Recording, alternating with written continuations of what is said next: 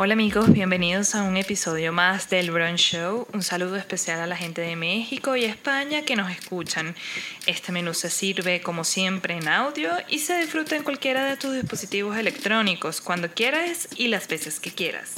Como leíste en el título del, de este brunch, hoy hablaremos de redes sociales y de la rentabilidad de la muerte. Por eso la dinámica de hoy será diferente.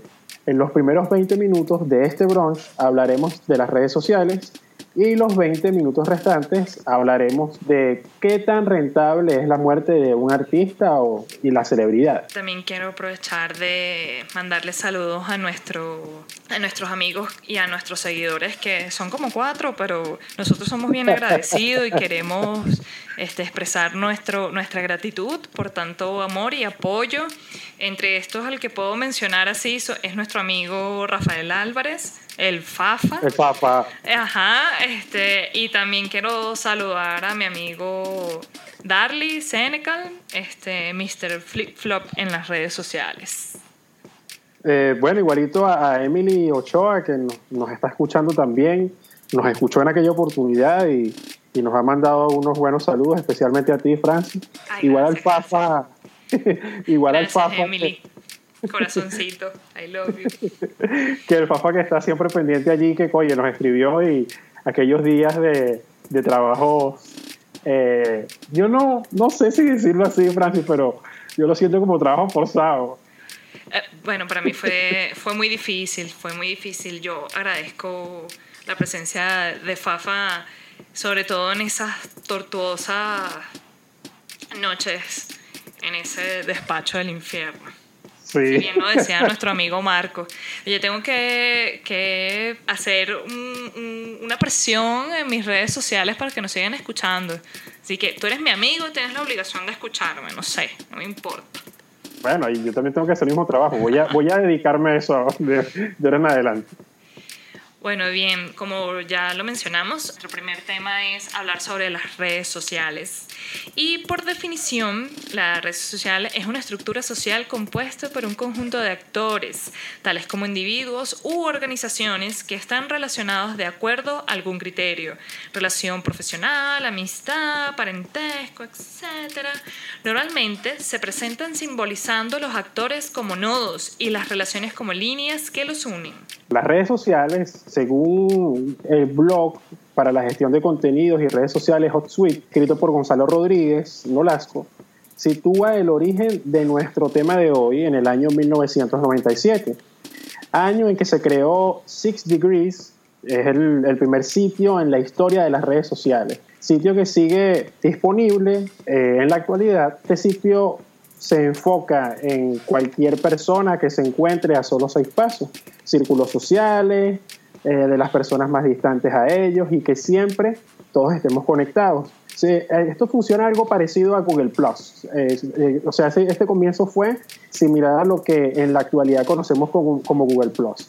tienes una cuenta Gmail con la que usas tu dispositivo Android o tu tablet Android o tu correo Gmail y usas esta red social que lanzó este gigante de la búsqueda. Tú conocerás muy bien de qué va esto o que de qué iba Six Degrees.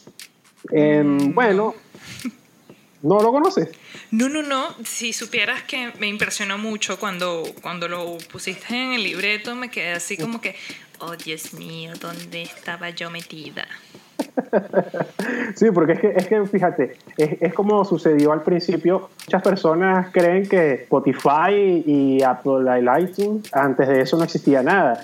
Pero la gente no tiene ni idea de que existía Napster, de que existía MySpace, y de otras cosas que otras otras plataformas que en la actualidad no se mencionan. Pues. Creo que el creador de Napster es el personaje que interpreta Justin Timberlake en la película La Red Social. ¿En serio? No estoy 100% segura, pero si algún escucha de este programa puede confirmarlo por las redes sociales, estoy casi, casi segura. Mm, y bueno, interesante, interesante, interesante. O al menos o al menos el personaje que hace Justin Timberlake dentro de, de, la película está inspirado en el dueño de Napster. Ah, ¿qué tal? Fíjate tú. Lo que sí recuerdo de esa, de esa batalla, Francis, yo no sé si tú recuerdas también, que era una batalla endemoniada entre Metallica y, y, Napster. ¿Te acuerdas de eso? No, no. Lo que pasa es que yo por mucho tiempo no tuve internet en la casa. Entonces, digamos que había muchos acontecimientos que pasaban en la web, pero yo estaba ajena porque yo todavía estaba en la vida analógica. En ese momento surge Napster y Napster vino a revolucionar todo lo que fue el sistema de plataformas y de, y de cómo tú te relacionabas con la música porque como hablamos en nuestro programa anterior, existía un formato que era el formato del cassette, el formato del DVD, que eran los que reinaban en aquel momento. Llega la, en este momento el, boom de las .0, de todas las web .0 y todo esto, los .com, y llega Napster a ofrecerle a las personas la, la oportunidad de escuchar música por internet. Aquello fue una cuestión en la actualidad es una ridiculez porque tienes YouTube, tienes cualquier servicio en streaming que ya hemos mencionado como Spotify o iTunes y por lo que pagas. Pero en aquel momento igual se pagaba por, por Napster, pero fue, fue una batalla frontal de, en este caso de la banda metálica porque ellos decían que la estaban robando, que no respetaban sus derechos de autor y tanto fue así que Napster llegó a los tribunales y, entonces empezó la batalla campal, tanto que Napster desapareció. Desapareció y después empezó a surgir por allí MySpace y otras plataformas. Digamos que mis inicios en, en lo que sería la proto red social fue este, utilizando el servicio de Microsoft de, bueno, sí, MySpace y, y Windows Messenger. Por favor, allá tu cédula rodó, eso se rodó por allá. ¿Qué, te puedo decir? Eso cuando tú podías poner un nickname y ponías un estado que lo enlazabas con, con, la canción que estuvieses escuchando y tirabas puntas por esos estados. Eso era buenísimo. Eso era, yo, recuerdo, yo recuerdo eso. Era nivel. Bueno, si alguno de nuestros escuchas sabe de lo que, de lo que estamos hablando, del reality show Rica Famosa Latina, así, tal cual. ¿Qué, qué, es eso de Rica Latina? No sé qué es. no, eso qué bueno que no lo sabes. Ah, bueno, bueno. Qué bueno que no. lo sabes. No, eso fue un reality show que, que participaban varias actrices eh, reconocidas latinoamericanas. Entre ese elenco estaba, imagínate tú, Mimi Lazo. Miércoles, ¿y eso dónde lo pasaron? Mira, yo no sé. Yo sé que yo me enteré de Rica Famosa Latina por otro podcast que yo, que yo sigo. Y este. Luego que no lo mencionas porque no te estás pagando, por cierto. Bueno, yo no sé, yo, yo puedo mencionarlo. Menciónalo porque eh, la idea es compartir la información. Pues. Eh, sí, bueno, el podcast se llama No sé, dime tú. Son de unos venezolanos, Maya Ocando y Gabriel Torreyes.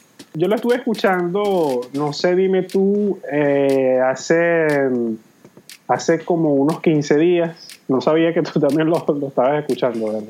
Sí, no, yo soy yo soy súper diamante. Mm, ah, ok, está bien, está bien. Es que esa es la, la, forma en que ellos les dicen a sus seguidores más asiduos y yo soy seguidora asidua. Tengo que, ah, tengo que, que confesarlo. Ah, está, está, muy bien, eso está muy bien. Retomando un poco el tema de los Napster como eh, Spotify, como como Six Degrees, como el Messenger de, de Windows, de Microsoft, tu experiencia en, en este podcast de, de estas personas, no recuerdo el nombre del podcast, por cierto. De Mayo Candy y Gabriel Torreyes. Ok, ok. Sí, yo, yo soy muy malo con los nombres. Eh, forma parte de toda esta nueva plataforma que existe que se vincula mucho con el tema de las redes sociales. Ya en el tiempo han ido evolucionando. Sabemos que, yo no sé si la gente lo recuerda, pero antes de Facebook existía algo parecido llamado Hi-Fi. Yo nunca tuve cuenta en Hi-Fi porque no me dio tiempo. O sea, cuando me enteré que existía, mira, no, tú sabes que existe algo que se llama Hi-Fi, tú puedes publicar fotos, es mucho más eficiente que MySpace. Y yo así como que, ah, ok. Y llegó una tipa así en la universidad y me decía, No, chica, que hi-fi ni que nada. Facebook es lo que está mandando en Estados Unidos. Te estoy hablando del 2008. Y yo así que Facebook. Ok, y ahí lo dejé. No, no, la primera, la primera que yo recuerdo de redes sociales, porque, a ver, Messenger de, de Microsoft era una plataforma de mensajería, no era una red social. desde, desde, el punto de vista de la definición, yo creo que sí podría considerarse una red social, pero no, porque, o sea, los mensajes que tú colocabas, si bien esa tiradera de puntas de que por ejemplo, bendecida y afortunada, protegida por Dios, ese, tipo de cosas la, colocaba la persona y hasta allí. Pero no era, o sea, la interacción era privada. Si tú que le querías decir a la bendecida afortunada, bendecida por Dios, tenías que darle clic, abrir una ventana de diálogo y decirle, qué bueno que estás protegida, bendecida, afortunada y respaldada por los santos, es que qué sé yo. Pero no, sé, no, no hacía una publicación general de que tú lanzabas el mensaje, en la, mensaje en la botella. De que tú decías, bueno, lo voy a lanzar y que la gente lo vea. Y que, lo agarre de él. O que quiera que responda. Que es una de las principales bases de eso. La primera que yo recuerdo en esto, Francis, es Twitter en, en 2007. Eh, yo la descubrí por un comentario en una noticia que estaba revisando. Que decía no sé qué artista publicó no sé qué, no recuerdo exactamente qué fue, publicó algo en Twitter y yo decía, pero Twitter, ¿qué será ese Twitter?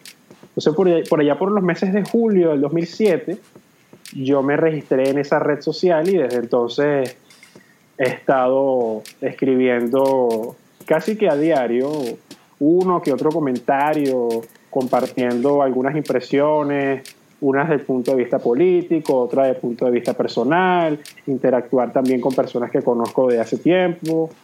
Eh, pero sí, principalmente, principalmente era esa. Pasando los años, sí me registré en, en Facebook, pero ya por un tema de presión social, porque estaba en el boom de esto de la community manager y tal, estos nuevos términos que surgieron, estas nuevas oportunidades de emprendimiento. Y por allí fue que empecé a conocer mucho más de Facebook. Pero esas son las principales. Yo no sé cuál otra tú, este, conoces. Sí, bueno, yo recuerdo, yo recuerdo que de hecho mi incursión a Twitter fue en admiración al, a la dedicación que tú le dabas a la red social. Yo la había escuchado, pero eso fue como por ahí, por el 2010, eh, que, que hubo un boom muy grande este, y recuerdo que tú no tenías Facebook y tú renegabas de Facebook y decías que tú jamás, no, y tal, yo jamás voy a estar ahí. Eso era. Primero muerto. Ajá. Y ya después recuerdo que es que de hecho tú, tú, tú llegabas a Facebook, eh, siendo de la generación de la que somos, este, fue tardía. Uh, por favor, yo, yo, estoy, yo creo que yo me registré en Facebook en el año 2011, 12, por allí, creo. Y estamos hablando de que Facebook eh, nace en qué año, ¿2000 qué? ¿2004? No tengo idea, no, no, no, tengo idea. Como, te, como lo mencioné, yo, yo llegué a Facebook en el 2008. O sea, como te dije, esta amiga había comentado, no sé qué. Pero yo escéptica porque yo soy ratón de biblioteca. Yo, yo soy un poco nerda en ese aspecto. Entonces recuerdo que abrí la cuenta por la insistencia de un novio que tenía yo en ese momento, en el 2008, que cómo te no y tal, como yo te mando mensajitos, que bla, bla, bla, y yo así como que, ay, qué balurdo, pero dale, está bien, yo, yo, la, yo me registro. Y bueno, sí, empecé a tener así como que, bueno, vamos a publicar fotos, vamos a hacer esto, no sé qué, pero yo tengo que confesarlo, yo, a mí no me gusta Facebook.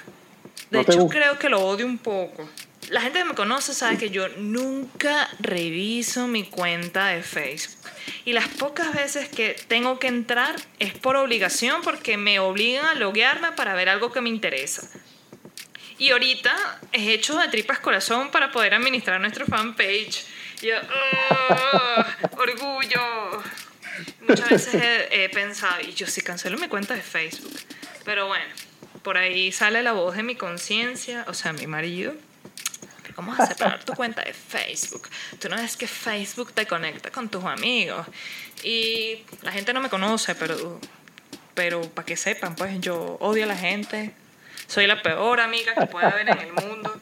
O sea, yo tengo amigos muy queridos, les, los puedo decir aquí cuánto los amo, que les deseo lo mejor del mundo. Mira, no quiero verlos sufrir ni nada, pero ellos no lo saben, porque yo no se los digo, yo no me manifiesto. yo creo que eh, el, el nombre adecuado a este programa tiene que ser las confesiones de Francis, porque en cada podcast lanza, lanza unas que yo digo, le vale, te estoy descubriendo esta parte que no conocía de ti. Ay, bueno. O sea, vamos a ver el lado positivo. El lado positivo de las redes sociales es que el empoderamiento de la información se encontraba en manos de pocos. Es decir, que quien dominaba la información, quien estaba en el terreno, quien realizaba la cobertura de un evento noticioso o de cualquier otro tipo de, suceso que, que, se diera en ese momento, era el que tenía el poder.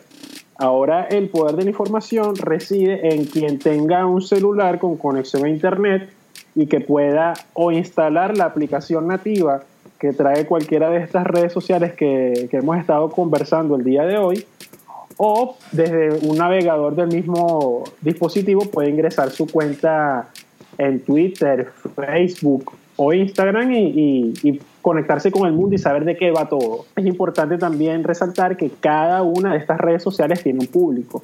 Quizás a ti te va mucho mejor en Twitter, es porque no es tan invasivo a tu privacidad como lo hace Facebook.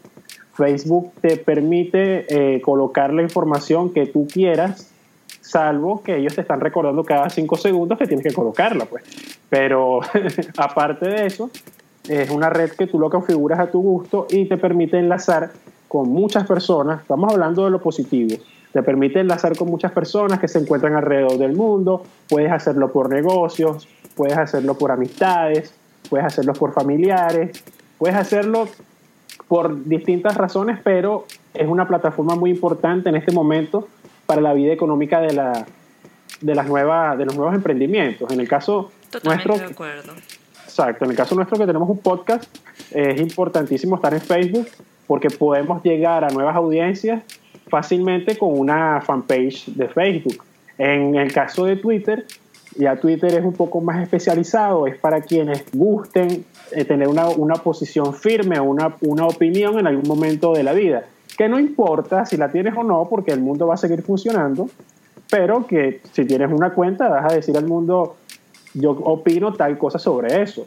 O puedes conocer a tiempo real qué sucede en tu cotidianidad. Tú puedes estar o en Venezuela, o en Costa Rica, o en España, o en México, o en cualquiera de los otros países, y puedes estar viendo qué sucede si el presidente hizo algún tipo de cosa, puedes estar evaluando qué es lo que avanza qué es lo que avanza desde el punto de vista de los espectáculos, desde el punto de vista de la economía, desde el punto de vista cultural, de lo que tú quieras según tus intereses. Es en el caso de Twitter. Ya en el caso de Instagram, ahí sí, ahí sí yo creo que tú, tú eres más de Instagram también, ¿no, Francis? Sí, un poco. No soy...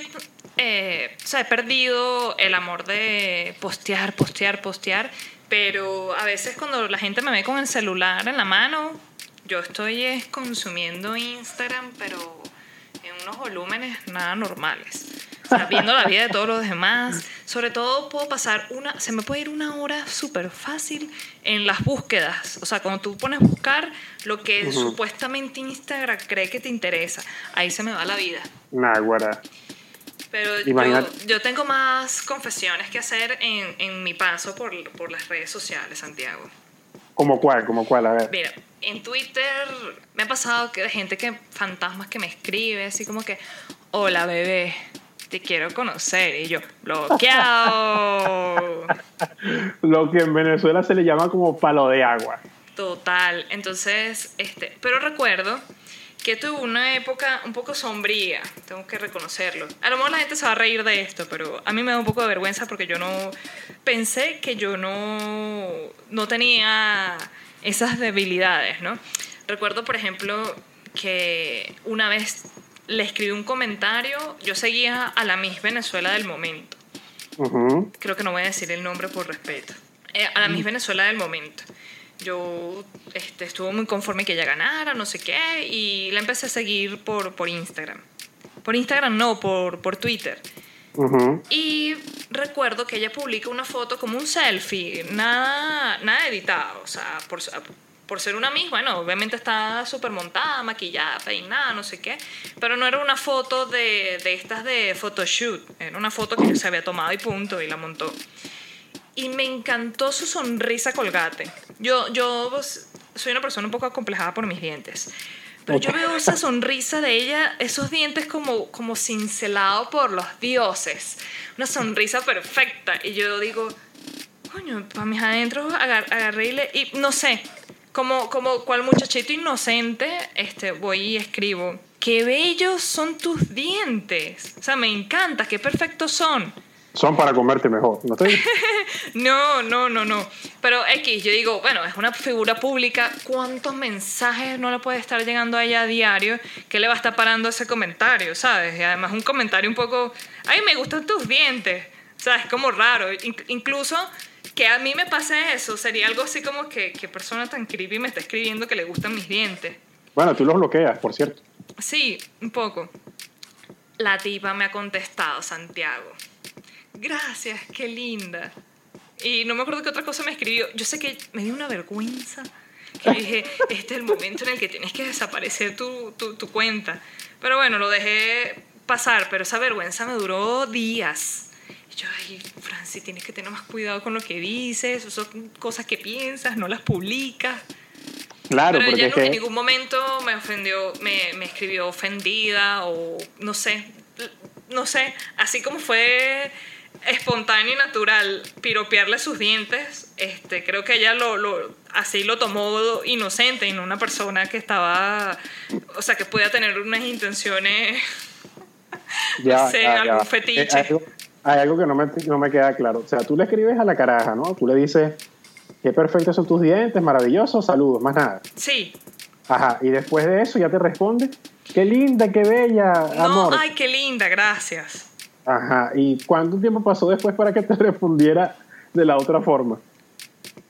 No, no, ella solamente hizo ese comentario y ya, y me lo ah. respondió un poco más rápido de lo que yo pensé. O sea, ponte tú que yo agarré y entré en Twitter un día, le, eh, revisé, escribí varias cosas, le escribí ese comentario al post que ella había puesto y ya. Y al día siguiente, cuando me meto así a revisar, tengo una notificación de que a, alguien me, me, respondió el comentario. O sea, le gustó y respondió mi comentario. Y es cuando yo digo, oh Dios mío, qué hice, qué pena. Pero no te respondió después nada mal. Yo te, entendí que te había respondido mal. No, no, no, no, para nada, para nada, para nada. O sea, fue como, como, como muy digna y así como que, ay, gracias. O sea, lo que yo digo es que yo en su posición, yo hubiese visto esto, ese mensaje y digo, esta gente está loca, o qué rara, ¿no? Claro, Y mucho menos buscar contestarlo, pero ella lo hizo. Pero también la cuestión está en que ese era un momento distinto de tu vida, pues tú eras una Francis de ese año y las personas por los años vamos cambiando. Es más, desde el post, desde el podcast pasado, el primer episodio, eh, a este, tú y yo hemos vivido acontecimientos de modo personal, profesionales, sociales, que nos han hecho cambiar y que, somos, y que nos hace ser una persona totalmente diferente. Esa persona que le escribió lo de los dientes, en esencia eres tú, pero eras tú en un momento en que tenías mayor ingenuidad sobre un momento y, sobre la, la, no trascendencia de un mensaje, porque eso es lo que sucede con el tema de las redes sociales, que como somos en la vida, en la vida todos somos esclavos de lo que decimos. Todos, todos somos esclavos de ellos. Pero en las redes sociales es peor, porque tú y yo, sí, sí, el hecho de hacer podcast, eh, el hecho de hacer este podcast, estar hablando sobre esto, hacer cualquier tipo de comentario, sea, sea muy pequeño, sea grande, da pie a que cualquier persona ingrese y diga, eh, no, pero esta persona está diciendo tal cosa, y en su red social dice tal cosa, y empieza eso que le hacen llamar dentro de esto de las redes sociales los haters. Sí, sí, sí lo has escuchado, sí. De hecho, yo, de hecho, para mí Twitter es para odiar. Es para odiar y para quejarse. En Facebook es para compartir cualquier cosa loca. Y en Instagram es para demostrar cuán feliz eres y qué bien te va en la vida. Mm. Eso, oh. esa es mi opinión muy personal de, de, cómo yo puedo categorizar las redes sociales según lo que yo siento que percibo de, de cada vez que entro en, ellas. Bueno, no, eso está muy bien, eso está muy bien. Eh, eh, fíjate tú que recientemente se generó una polémica hablando de redes sociales en Venezuela porque una reconocida actriz, que no la vamos a nombrar porque no le vamos a hacer más publicidad sobre el tema, que desde mi perspectiva, Francis, yo creo que es cuestión de generar polémica para ganar mayores seguidores, mayor engagement con cualquiera, uno, cualquiera de, su, de sus patrocinantes, pero esta actriz en cuestión hizo un comentario sobre que ella no entendía por qué la gente le pedía comida por las redes sociales si ella lo que hacía era trabajar y que si la gente quería comida, que vendiera sus celulares y que, y que con ese, ese dinero comprara kilos de comida. Para los que no, nos escuchan en otros lados del mundo, sí, efectivamente en Venezuela sucede en este momento un acontecimiento bastante particular desde el punto de vista de índole político, de índole económico, que tiene afectada a toda la población. Y ninguno de, de los que estamos acá, ni los que han salido, estamos fuera de ello. Entonces esta, esta actriz en cuestión le hizo el comentario a un seguidor, hizo un video, no sé qué más, varios videos, y comentó eso. Eso trajo una cantidad de, de una respuesta bastante considerable que desde el punto de vista de marketing digital es importante identificarlo porque la publicidad, no soy publicista, pero la publicidad es, eh, es publicidad. Si se habla mal de ti o se habla bien de ti, está generando respuesta, está generando interacción alrededor de tu marca, alrededor de lo que tú, de lo que tú representas como producto o como lo que quieras hacer. En el caso de un actor, en el caso de una, de una actriz, en el caso de un cantante, se generan polémicas sobre sus relaciones, sobre su, sus interacciones con el resto del mundo, porque son personas que, están, que están bajo el ojo público. Eh, ellos como en el caso de las Kardashian, que lo hablamos en, el programa pasado, son influencers porque tienen, eh, valga su eh, significado en español, tienen una influencia eh, bastante determinante al momento de posicionar una marca, en resumidas cuentas, de vender. Y en el caso de Venezuela, con todo el panorama actoral, de farándula que existe, actores, actrices, cantantes y demás influencers venezolanos han visto en Instagram un nicho bastante interesante para hacer negocios. Tanto que muchas de las empresas que se promocionan buscan patrocinar, buscan patrocinar eh, cuentas de 2 millones, 3 millones de seguidores, 4 millones de seguidores. Esta otra actriz también que es muy famosa acá en Venezuela, que tiene 3 millones de seguidores y también busca generar polémica con eso del engagement. Pero todo se trata de una campaña publicitaria. Está otro, otro señor que no, él, se hace llamar un transgresor de, del tema de las redes sociales, el tema del marketing digital. Y bueno, en las entrevistas que él ha dado, él ha dado algunas cápsulas de lo que desde mi perspectiva me parece muy interesante sobre lo que buscan estas personas cuando meten la pata o lanzan un tweet que, o por ejemplo, no sé si te diste cuenta que se hizo viral hace un tiempo un video pornográfico de unas actrices venezolanas con un cantante. Sí, sí, sí. Lamentablemente este, no, mis redes no quedaron fuera de sí. que esa información llegara. Fíjate, yo no, no terminé de ver el video nunca, pero vi los memes. sí, en, en resumidos memes, tú te enteras de las cosas. Así como cuando un presidente le lanza un micrófono a uno de sus ayudantes o una, otra figura pública escupe a sus seguidores, como Justin Bieber, que vi un meme que, sí, es un meme bastante porno, pero, pero, el tipo le escupe a sus seguidores y no lo veo directamente, pero me entero por las polémicas que generan. Y estas polémicas generan mucho, mucho dinero. Por eso, en Venezuela particularmente y en otras partes del mundo, muchas personas están ganando dinero a raíz de la interacción que se genera en las redes sociales. Por eso todo lo que es la dinámica de negocios, la dinámica de la información, la dinámica como se conocía en el pasado ha cambiado, ha cambiado una barbaridad al punto de que las personas primero se dan a conocer en Instagram con algún tipo de, sketch o de algún tipo de valor agregado que, que tenga en su contenido y es consumido con bastante frecuencia por las personas que tienen una cuenta en esas redes sociales, que son los que le dan, a final de cuentas, el, el dinero con cada like que le dejan. Y disculpa la cadena, Francis. No, no te preocupes. Yo, este, yo entiendo en estos momentos, sobre todo este año, eh, muchas redes sociales han cambiado, no solo los acuerdos de, privacidad por el escándalo de Facebook y Data Analítica, Analytics, Cambridge. Cambridge, Eh, Cambridge. Pero, este, por ejemplo, yo supe que eh, Instagram había cambiado su, su algoritmo como para mostrarte siempre de primero, cada vez que tú entras a, a tu timeline, es de mostrarte eh, esos usuarios o esas cuentas con las que tú más interactúas. Entonces ahora, eh, antes eso era como que lo más viejo iba quedando en el fondo y ibas viendo lo más reciente. Pero hay cosas que a veces yo no veo que publican algunos amigos porque yo estoy más pendiente de otras cuentas. O interactúo, comento. Entonces, eh, en estos momentos, más que nunca, el término engagement ha ganado mayor peso.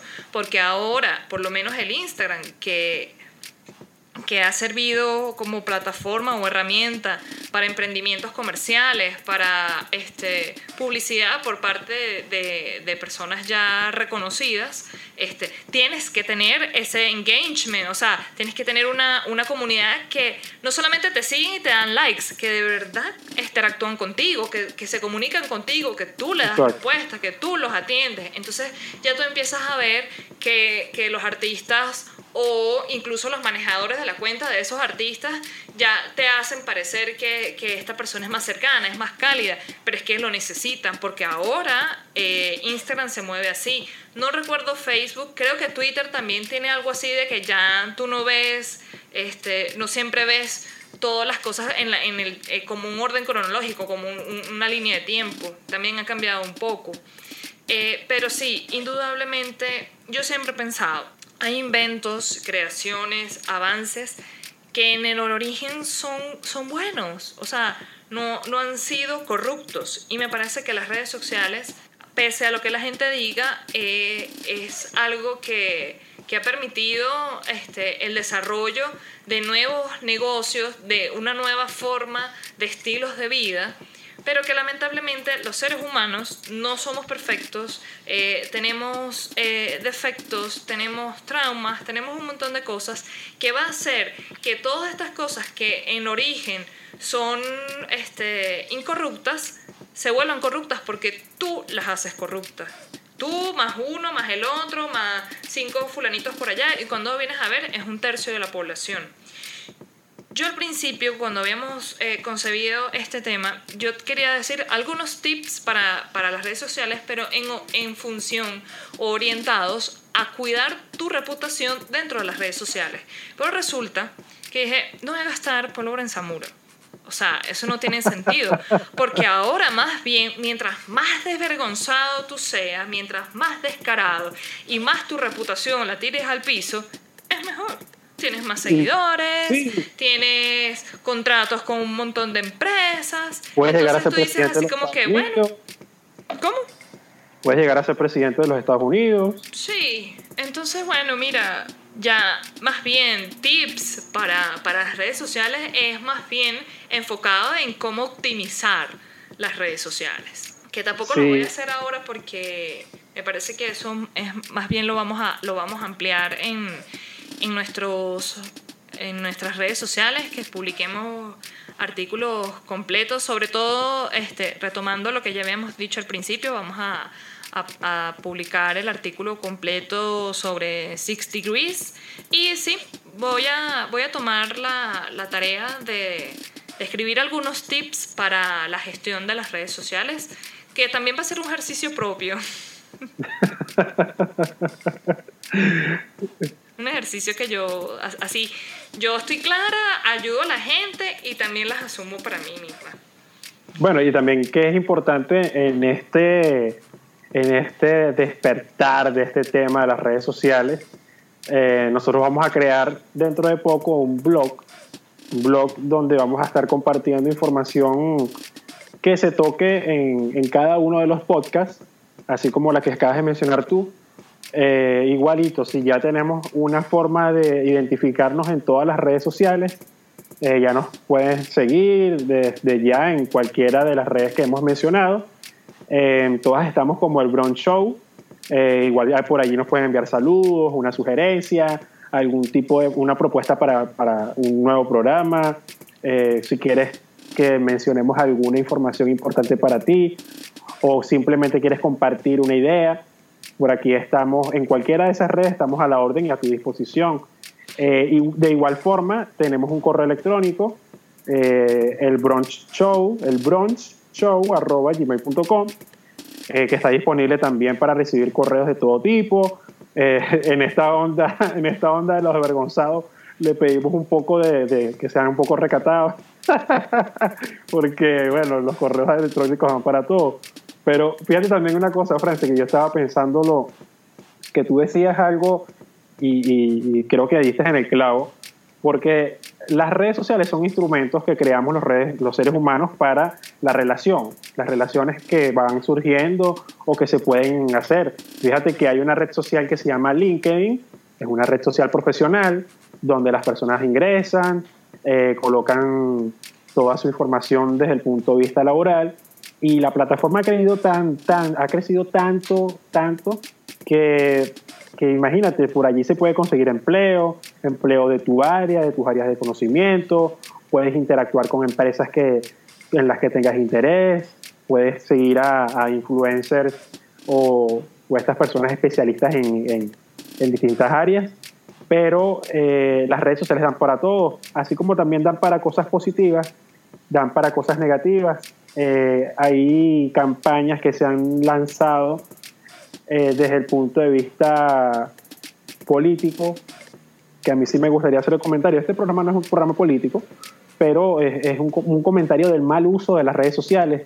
Eh, he visto, no sé si te has dado cuenta, Francis, que muchas personas han tenido que, irse del país, y bueno, tú lo sabes, pues, pero me, sí, sí, tú te has ido, pues, pero me refiero en el aspecto de lo negativo, porque la persona se va del país y en algún momento de la vida se tomó una foto con una camisa roja adepta al, oficialismo y todo este tema de diatribas existenciales que no vienen al caso, pero existe una cantidad de, detractores que están por las redes esperando a que las personas inocentemente jueguen una foto acá llegando a Perú y se toman la foto acá llegando a Chile aquí en Buenos Aires, se toman la foto y, luego suben, la suben a las redes sociales de forma inocente, pero se encuentran otras personas que por motivos que no vamos a, tocar acá porque no nos interesan, empiezan a hacer este tipo de ataques.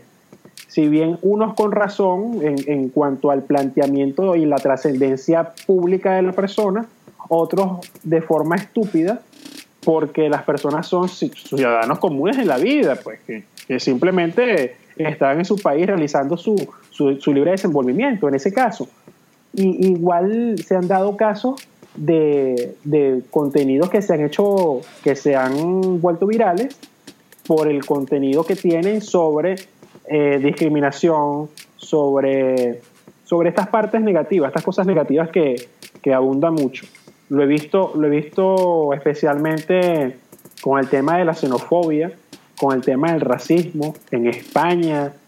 En, España se han dado unos casos que se han, hecho, se han vuelto virales hacia este lado del continente eh, sobre maltratos a mexicanos. Recientemente salió uno, salió otro también en, hacia, contra unos ecuatorianos, eh, contra unos, eh, unas personas nigerianas también, en Francia también. O sea, el tema es que como, si, como bien eh, son plataformas para masificar la información y dar, dar a conocer tu voz al mundo y decirle al mundo, yo estoy aquí, también es una plataforma bastante poderosa al momento de buscar destruir a una persona. Hay, hay campañas que, como lo decía anteriormente, que se dan para reivindicar una postura o también estrategias que existen para que una persona trate de darle la vuelta a todo este contenido, a este problema que se genera. Entonces, en ese particular, sí coincido contigo por, por el tema del, de que la dirección de las redes, Francis, yo lo veo como, como una arcilla, como una arcilla húmeda, tú la vas moldeando, tú la vas moldeando a lo que tú quieras. Entonces tú la red social, si, si bien va a servir para interconexión, para redes profesionales y demás tipo de, de, relacionamiento económico, tú lo puedes hacer de esa forma. Pero esa, esa misma arcilla tú la puedes moldear para que se convierta en focos o en este caso plataformas de destrucción a reputaciones, a, hasta la misma moral de las personas. Eso da para mucho, da para mucho. Estoy de acuerdo contigo. Hay, yo siento que hay una tendencia en promover el odio, por una parte. No, significativamente es promover el odio, porque cuando tú supuestamente eres una persona que quieres luchar por la igualdad de condiciones, este, por radicar xenofobia, porque el mundo sea este, un lugar eh, donde todos los seres humanos tengamos un espacio para expresarnos de una u otra forma.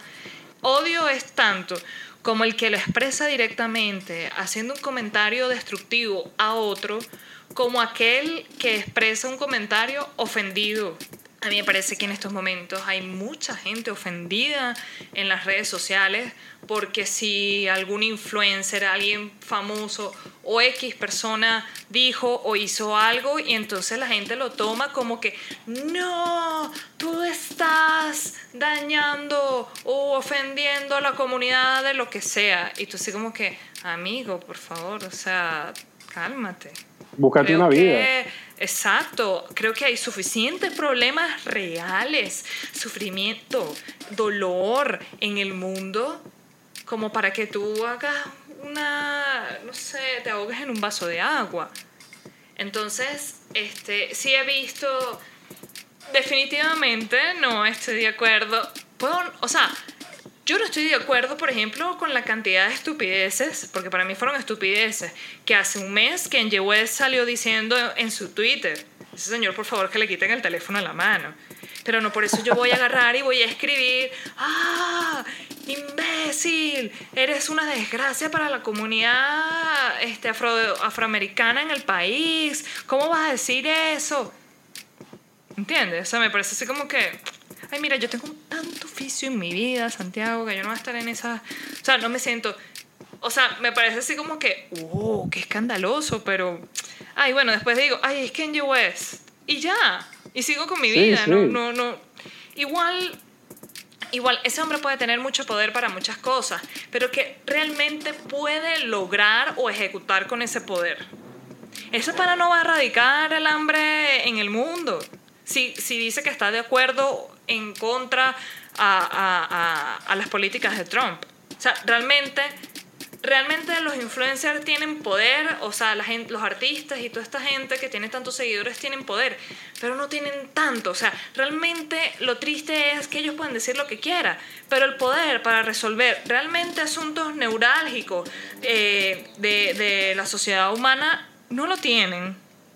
Pueden generar nuevos, pero no tienen el poder para resolverlo realmente. Entonces, no me interesa. No me interesa. O sea, creo que lo bonito de las redes sociales, de ciertas redes sociales, que la gente tiene la, la libertad de, de, de expresar lo que siente. Y lamentablemente, no todo el mundo siente cosas bonitas y no son capaces ni de sentir ni de expresar nada bueno. Entonces, mira, no pierdas tu tiempo. De verdad que es, es, absurdo. O sea, la gente la gente siempre va a tener su, su merecido, ¿no? De una u otra forma, por, por tener este, estilos de vida que, que tal vez no son los más adecuados. Yo no, no, yo no tengo la moral para decirle a nadie, usted está equivocado en la vida, señor. O sea, jamás. Yo no tengo la verdad en mis manos. Me puedo reservar mi, mi, mi, mi comentario. Ya va. Yo soy mujer y vengo de una familia de la cual no me siento muy orgullosa de, ciertos detalles que ellas tienen. Y, sí, yo, yo a veces pienso cosas muy destructivas sobre otras personas. Y luego yo digo, ¿y acaso eso me hace a mí mejor? ¿He evolucionado en algo? ¿He generado la respuesta y la solución a algo importante en la vida? No, no. Y hasta me arrepiento y digo, ¿y por qué tengo que pasar así? Y ya, pero es porque yo he empezado a hacer eso de forma conductual. Porque suelo esperar que, que ciertas cosas de mi personalidad cambien porque, ay, es que yo decidí cambiar. Eso no pasa, eso no es generación espontánea, mi amor. Entonces, bueno, mira, eh, ya como para, para, ir concluyendo con el tema de las redes sociales, este, me parece que, que, que la gente no tiene, o sea, si tú vas a escribir algo que en efecto te afecta directamente sobre algo que alguien hizo o dijo, mira, puedes decir, mira, yo no estoy de acuerdo, yo pienso que lo mejor sería esto, y es un poco más sano. O si te afecta directamente, bueno, quéjate, porque yo más de una vez lo he hecho en las redes sociales, eh, sobre todo en Twitter. Pero ir a, perseguir a alguien y, y, lanzarle odio es así como que, que inútil es, sumamente inútil. De repente uno puede hacer un chiste de una situación absurda, y, me parece que está bien y es sano. Pero ya hacer o sea, campañas de odio, promover el odio eh, en cualquier magnitud o medio, es así como que eso sí para mí es deplorable. Algo que tiene que corregirse. Sí, sí yo estaba pensando, cuando tú estabas conversando, hablando sobre el tema de, de la que realmente, cuál es la influencia que tiene, valga la redundancia, los influencers, pensaba que, que ver, Tienes razón, Francis, porque fíjate que, bueno, lo que quiero decir con todo esto es que el tema de un influencer o de una persona que tenga bastante relevancia en una red social es un tema meramente comercial. Son líderes de opinión que afectan las relaciones comerciales que puedan tener una empresa, una persona u otra persona. Pero en sí todo se basa en generar dinero para ciertos grupos que se encuentran en esas esferas de las redes sociales. Fíjate qué diferente sería si cada uno de esos supuestos influencers, bueno, supuestos no son influencers, eh, que tienen tanta relevancia a nivel internacional, se dieran la tarea de hacer campañas reales por ir a cierto país o emprender una campaña sobre tal situación. Muchos de los problemas que en la actualidad padecemos como sociedad a nivel global podríamos resolverlo fácilmente. La persona, eh, tenemos un top 10 de las personas más ricas del mundo. ¡Wow! ¡Wow! ¡Wow! Ese, ese, esa persona, ¡wow! ¡Wow! Quedó de primera. Es increíble, yo tengo que ser como él. Ajá, esa persona llegó a ser la más poderosa del mundo, tiene todos los recursos habidos y por haber y que tú te puedas imaginar y los que no te imaginas, pero esa persona, ¿qué hace por cambiar tu realidad? la realidad del menos favorecido de la persona que no tiene la, disposición monetaria que tiene él. No hace absolutamente nada, solamente aprovechar y crecer, crecer y crecer y crecer y seguir creciendo. ¿Pero para quién? Para su mamá, para su papá, para sus hijos y tal, su entorno inmediato. Eso está bien, eso no está mal hacerlo. La cuestión está en que cuando tienes un poder tan grande en una red social, donde tú publicas tu vida, compartes tus opiniones y eres parte de una comunidad, hasta qué punto llegas a ser o no parte de una comunidad cuando no trasciendes, cuando no trasciendes y no das un valor agregado a tu realidad. No, yo soy influencer y tengo dos millones de seguidores y me iría demasiado, o sea, o sea, me iría demasiado. Ajá, pero ¿qué estás haciendo tú por la sociedad? No haces absolutamente nada, porque sales a la panadería con todo el dinero que te gastas, de los likes que la gente da, porque la gente, obviamente es por una cuestión de gustos, pues la gente va, entra a Instagram y eso está perfectamente bien. Vale, da like a una foto y qué de pinga, pues, pero entonces, ya, ya te doy la palabra, Francisco, okay. para que me extiendo tanto y soy una cadena permanente. Pero estas personas lo que hacen es beneficiarse de ese like que le da una persona y listo, más nada. Pero ¿qué, qué se, ¿en qué se traduce eso? En nada. Exactamente. Yo tengo una, una teoría y digo que la mayoría de esos influencers en 100 años nadie los va a recordar. Bueno, yo, yo, yo creo que depende. Depende de la cantidad de escándalos que tal vez hayas acumulado. Sí. Pero pero como, como modelo a seguir, poca, poca gente va a trascender en el tiempo. Sí, así, ahí coincido contigo totalmente. Yo creo que deja más, deja más un artista como, como Freddie Mercury, de quien vamos a hablar más adelante, pero deja mucho más de como un legado musical increíble, increíble, increíble, eh, en cuanto a composición, en cuanto a música, en cuanto a arreglo, en cuanto a voz, en cuanto, en cuanto a muchas cosas que una persona que se está tomando fotos al culo todo el día. Hola, soy Kim Kardashian y tengo el culo grande. Está bien, es hermoso tu culo, está bien, perfecto. Pero, pero ¿qué carajo resuelve eso? No resuelve nada, no, no, no va más allá de eso. En cambio, creo que con la música, una, una persona que, que sea músico, un artista, un compositor, un poeta, un arreglista, un escritor, puede trascender mucho más. Eh, grandes mensajes se han llevado a, a, la humanidad por la música, por la escritura, eh, no creo que grandes mensajes se estén llevando en la actualidad con una influencia, una red social.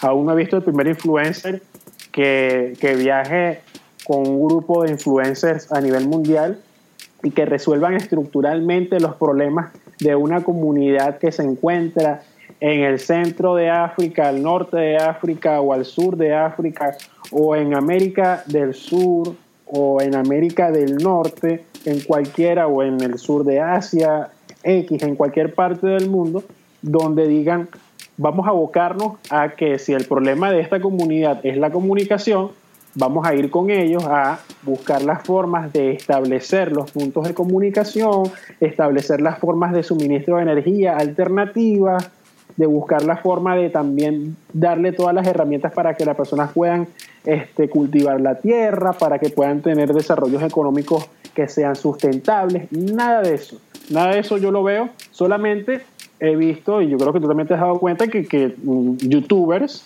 que van por el mundo y dicen, ¿cómo es la comida de tal cosa? Oye, cuate, estoy en tal parte y estoy haciendo tal cosa y no sé qué más. Sí, sí, sí, sí me explico, es una cuestión hasta de burla.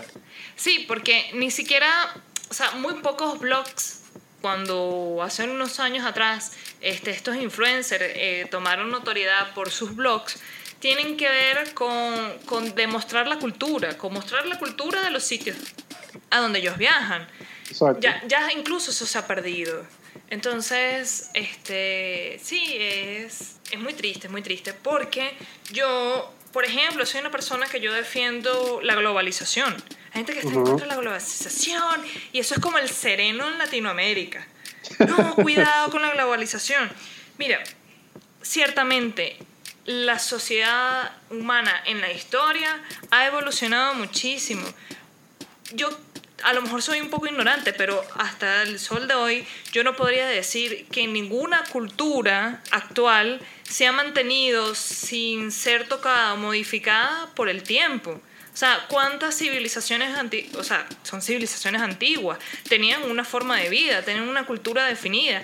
pero no trascendió en el tiempo por, por, por, muchas razones, porque se abrió la tierra y se tragó la ciudad, o porque vinieron y los quemaron a todos y los mataron a todos y fueron conquistados, en fin. Pero yo pienso que no podemos pretender que, que en el correr del tiempo de la historia moderna o contemporánea, mejor dicho, este, las culturas van a permanecer igual. Entonces, este, para mí la globalización es algo que yo veo como una forma de nutrir y hacer más ricas ciertas culturas. Así lo veo. Y que las redes sociales te han pueden ser una herramienta que permite que permita que eso se dé de una forma un poco más sana, más natural, pero lamentablemente, vuelvo insisto, la gente no quiere echar para adelante, pues. Sí, es un tema complejo por, por todas las implicaciones que tiene, porque eh, antes yo lo leí, no recuerdo en qué parte, problemas, ese es el problema del insomnio, que te hace olvidar algunos detalles, pero leí algo que iba de esta forma, que decía que antes las personas no tenían acceso a la comunicación eh, y su excusa era que no tenían los medios y los recursos. Hoy existe disponibilidad ah, de información en todos lados y nadie accede a ella. Entonces el problema no era la comunicación. El tema es en esencia cuáles son las visiones que las sociedades quieren para sí mismas. Porque con todo este boom tecnológico y todo esta, esta este crecimiento eh, casi que, bueno, bastante grande de, de, las redes sociales, ya es para que se estén logrando cosas mucho, mucho mayores no lo digo por las pequeñas fundaciones que existen, porque sí existen, eh, fundaciones que están en Instagram, que consiguen donaciones de personas que están en otros países, y les mandan todo eso y con eso van. Eso está muy bien. Yo lo que digo es los, de los problemas estructurales de una sociedad. Porque es como el tema de los que van a la playa. Van a la playa a limpiar, a hacer, oh, qué, qué maravilloso y tal, estamos tomando aquí, nos tomamos una foto y limpiamos la playa, salvamos al planeta, salvamos al planeta. Eso está muy bien, eso no está mal. De hecho, es una iniciativa muy buena.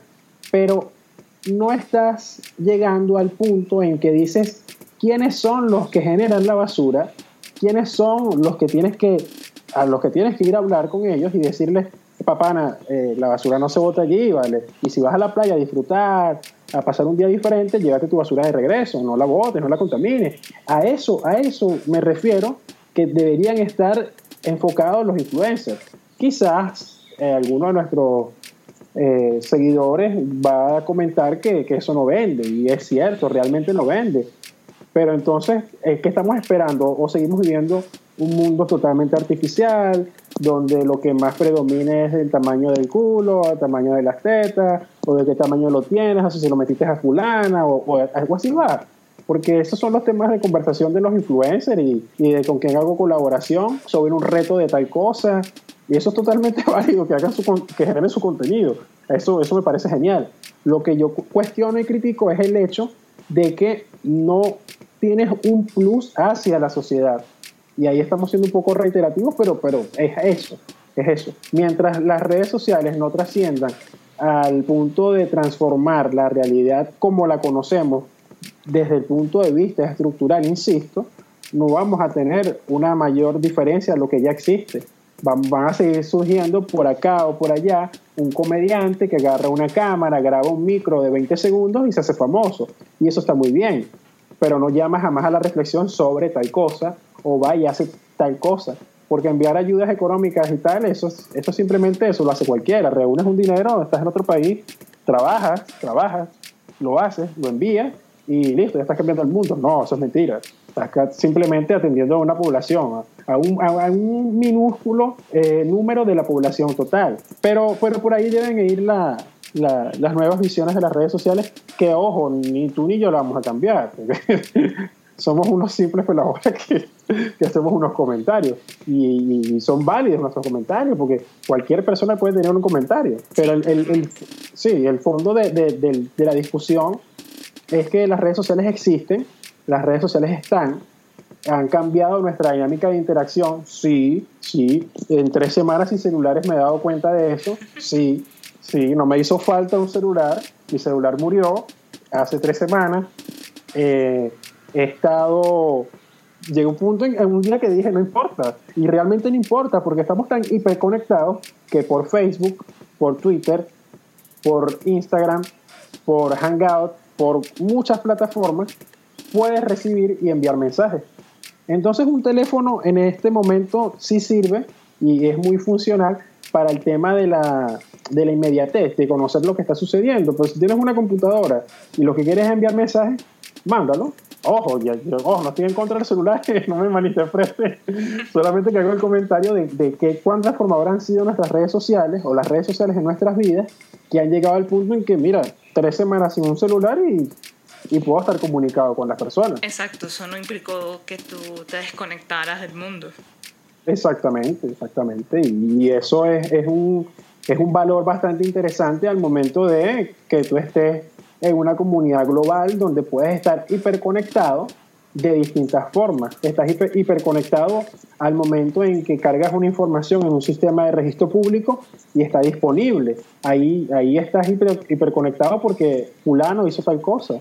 Y en, en función de interacción personal, tienes canales pero, es que se pierden de vista y cada uno te quita más tiempo que el otro. Vamos, antes de entrar a nuestro segundo tema del día, queremos dejarles con un clásico, con una obra súper impactante, súper novedosa, que incluso hoy por hoy, a pesar del tiempo de haber sido publicada esa magnífica obra, siento que ningún otro artista en la música ha podido hacer algo tan fabuloso que es mezclar el rock con el teatro. Y sí, estamos hablando de Bohemian Rhapsody de Queen. Is this just fantasy? Caught in a landslide, no escape from reality. Open your eyes. Look up to the skies and see. I'm just a poor boy. I need no sympathy. Because I'm easy come, easy go. Little high, little low.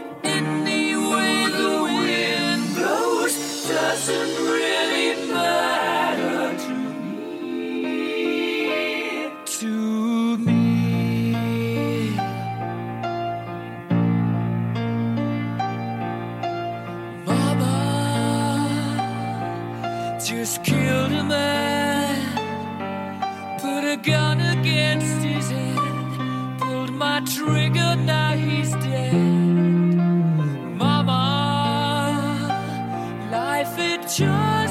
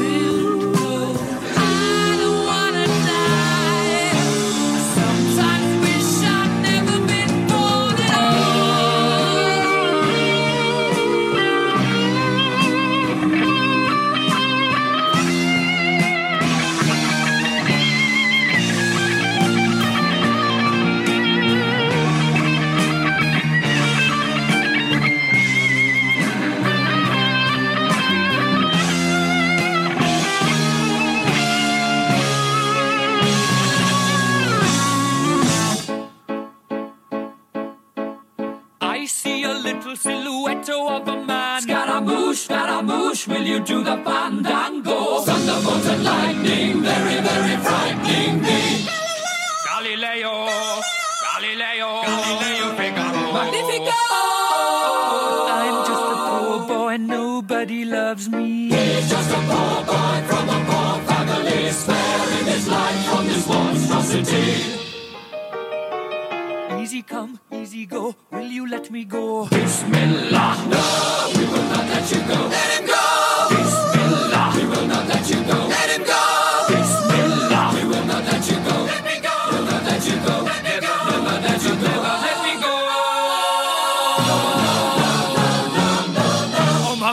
mia, mamma mia. Mamma mia, let me go. Beelzebub has a devil put aside for me.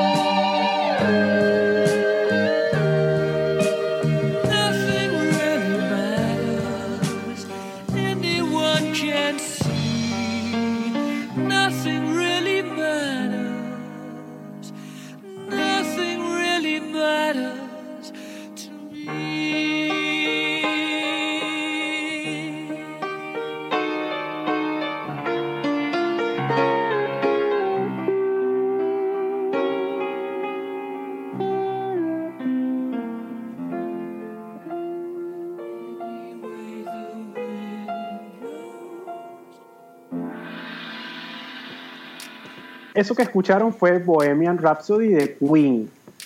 Eh, es la canción perfecta para adentrarnos en el segundo tema del brunch de hoy, la rentabilidad de la muerte.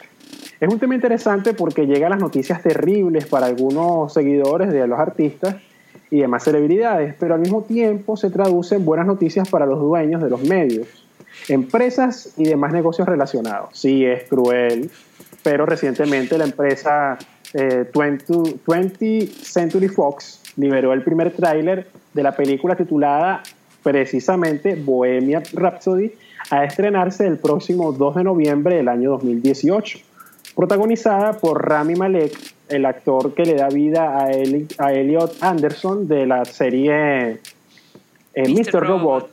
Correcto, eh, esta serie que, que es muy aclamada por la crítica, al menos sus primeras dos temporadas, porque la otra no tanto. Él es fantástico para el, el rol de Elliot. Me parece, me parece un personaje muy, muy bien logrado, pero eh, esta, esta empresa selecciona a Rami Malek como el protagonista de esta cinta, de la cinta que va a estar eh, basada en, en este momento de crecimiento vertiginoso de la banda Queen. Elliot Anders- Anderson va a ser, eh, perdón, Rami Malek. Es que, por eso Es que, que, por eso mira, que sí. Eh, yo a través del tiempo he notado la presencia de Rami Malek en más producciones de las que me podía haber imaginado. Pero para mí él ciertamente alabo su, su trabajo en Mr. Robot, pero yo siento que él no me parece que Es el actor más versátil. O sea, para ese, eh, esos personajes de, de, de personas que tienen ciertos problemas mentales, que no tiene facilidad de conectarse con la gente, eh, su expresión corporal, la forma en que maneja este, los gestos en su rostro, siempre es como más orientado a, a personajes de ese tipo. Ahora, siempre he pensado que una película sobre Freddie Mercury o de Queen no había llegado aún es porque creo que ningún actor se sentía con, con el suficiente eh, poder Coraje. de poder llenar ese personaje. No, no, yo coincido contigo. Yo, yo creo, yo creo y estoy convencido, eh, así como tú lo dices, he visto el rol que desempeña Rami Malek en otras producciones y lo siento por sus seguidores y sus detractores, no me importa, pero sigo viendo a Elliot. Yo veo a Elliot. Veo, es más, te lo voy a decir, y me voy a adelantar todo el libreto. No me importa el libreto de este brunch, pero lo tengo que decir. Yo vi en el tráiler de Bohemian Rhapsody, no vi eh, eh, Queen. Sí sonó a Queen, pues obviamente, porque es la música. Pero no vi a Freddie Mercury. Lo que vi fue a Elliot Anderson en un episodio psicodélico de Mr. Robot antes de adentrarnos en el drama de que si toma posesión en su cuerpo la otra personalidad que existe o que si su hermana está presa o está trabajando con el FBI y todo esto. Pero yo no vi una actuación genuina que yo diga es increíble lo que logró Rami Malek con ese personaje. No, vamos a hablar de Gary Oldman. ¿Tú viste, Ok. tú, viste No de Gary visto, Oldman? yo sé que tú me la recomendaste y no la he Por podido favor, ver. eh, Pero mira, sí, eh, o sea, yo no sé. El tráiler, a veces, los trailers pueden ser muy engañosos, yo lo sé. Ujú. Pero este, porque me lo puso mi esposo, no, tú tienes que ver esto. Y me quedé así como que... mm, bueno, puedo ir a ver la película, pero... mm, no sé qué... Me quedé como que... No sé qué sentir, no sé qué pensar. Es más, Francis, te lo voy a poner así. Para todas las personas que nos están escuchando, si ustedes quieren, yo voy a, voy a argumentar mi planteamiento de este brunch.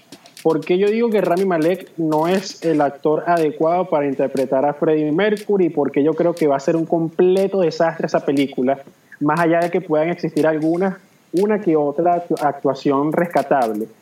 Por el sencillo hecho de que tienes que poner en YouTube el siguiente nombre, vas a colocar allí Live Aid 1985 y te vas a calar la actuación de Freddie Mercury desde el primer minuto hasta el último, dependiendo de la fuente que sea, y vas a ver el desempeño vocal, teatral, eh, de interpretativo eh, que, que Freddie eh, tiene allí, el manejo de las masas. Eso no lo tiene ningún otro artista y es muy delicado buscar un elemento, una, una, figura de la cultura pop eh, tan, tan resaltante como Freddie Mercury para decir, mira, sí, él puede interpretar el personaje. Para mí no lo puede lograr.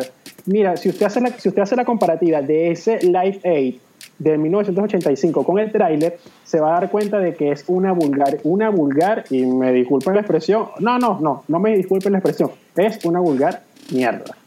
Porque si bien yo coincido contigo, los trailers en muchas oportunidades son muy buenos, en otras oportunidades son muy malas, pero lo que estoy viendo desde el primer, desde el primer minuto hasta el último es a Elliot. No veo a más nadie.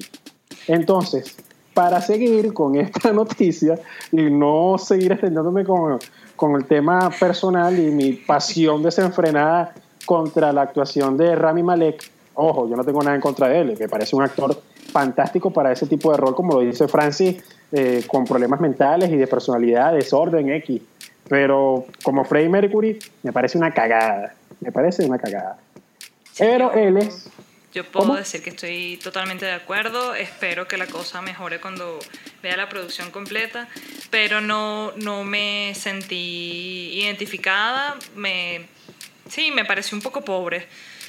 Entonces, bueno, vamos a ver, vamos a ver. Sí, sí, sí, bastante. Yo creo que lo más importante al momento de hacer un casting, yo no tengo experiencia en cine ni en, ni en actuación, pero lo digo en función de las películas.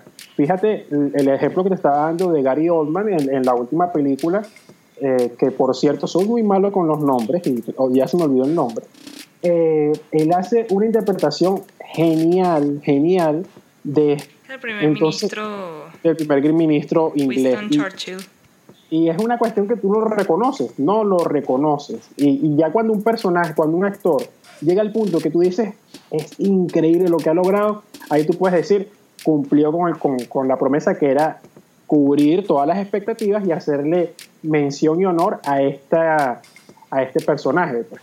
En el caso eh, de que nos atrae hoy aquí al brunch, estamos hablando de Bohemia Rhapsody, el nombre, título de la nueva película de 20th Century Fox, en la dirección de esta película titulada Bohemian Rhapsody, que muy efusivamente hemos conversado en este brunch, se encuentra, se encuentra Brian Singer y Dexter Fletcher. Singer es el mismo director de, si mal no recuerdo, las tres sagas o las tres películas, mejor dicho, o las dos películas de eh, los X-Men antes de la llegada de todo este universo de Marvel y estas películas que, de superhéroes que a todos nos tienen enganchados. Eh, otro dato interesante también es que tanto May como Taylor se encuentran en la producción ejecutiva de esta película, por lo que sería bueno esperar hasta el estreno para saber si efectivamente es un desastre, como yo tengo la seguridad de que va a ser, o que puede salvarse por razones de, visión. Aunque los cortos y las los comentarios de la crítica me hacen concluir que la, película será un completo desastre. Será Mortal Kombat musical. Mortal Kombat. Eh, Eso me recuerda una vez a un amigo que me pidió tanto que lo acompañara a ver la película de Dragon Ball. Y yo le decía, pero tú sabes que es malísima. O sea, no, no, pero vamos a ver. Y yo así como que, bueno, solo voy porque me estás invitando a la entrada, porque yo no pierdo mi tiempo así tan terrible, ni mucho menos Sí. pago para ello. Y- Y en No, efecto, el hombre ha salido, qué horrible, qué tal. Y yo, pero yo te lo dije. Sí, pero yo no podía creer. Y yo, ay. Pero bueno. es como es como el tema de por ejemplo existen películas o existen mejor dicho franquicias que han pasado de los videojuegos a películas que han sido muy buenas. Resident Evil eh, Residente malvado o maldito dependiendo de la traducción en- maldito. dependiendo de cuál sea el país eh, es, es una muy buena adaptación.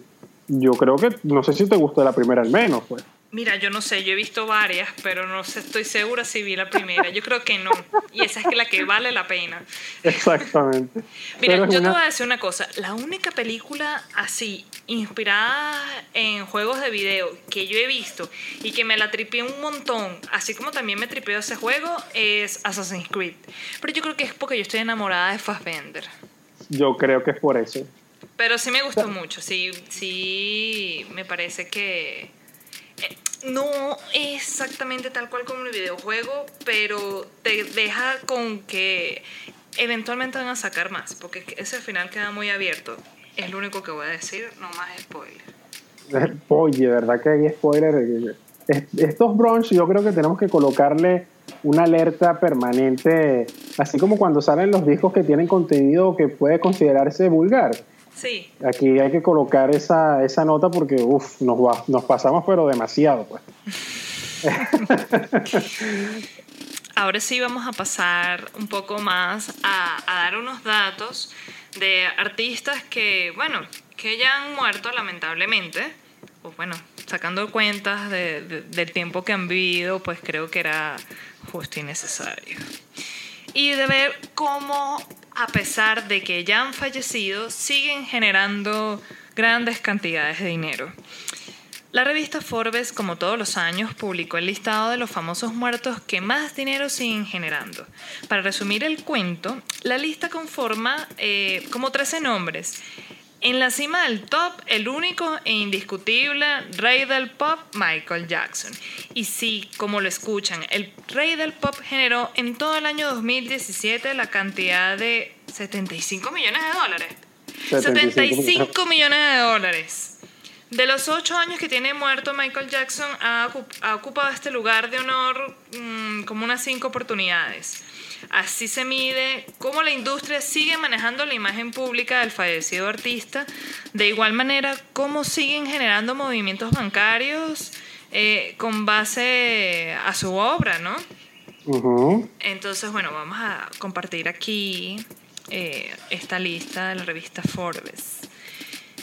En segundo lugar, bueno, como ya dijimos, en primer lugar Michael Jackson con 75 millones de dólares. En segundo lugar, Arnold Palmer con 40 millones de dólares. En tercer lugar está Charles Schultz con 35 millones de dólares. Este fue el dibujante y padre legendario de Snoopy y Charlie Brown, que falleció en el 2000.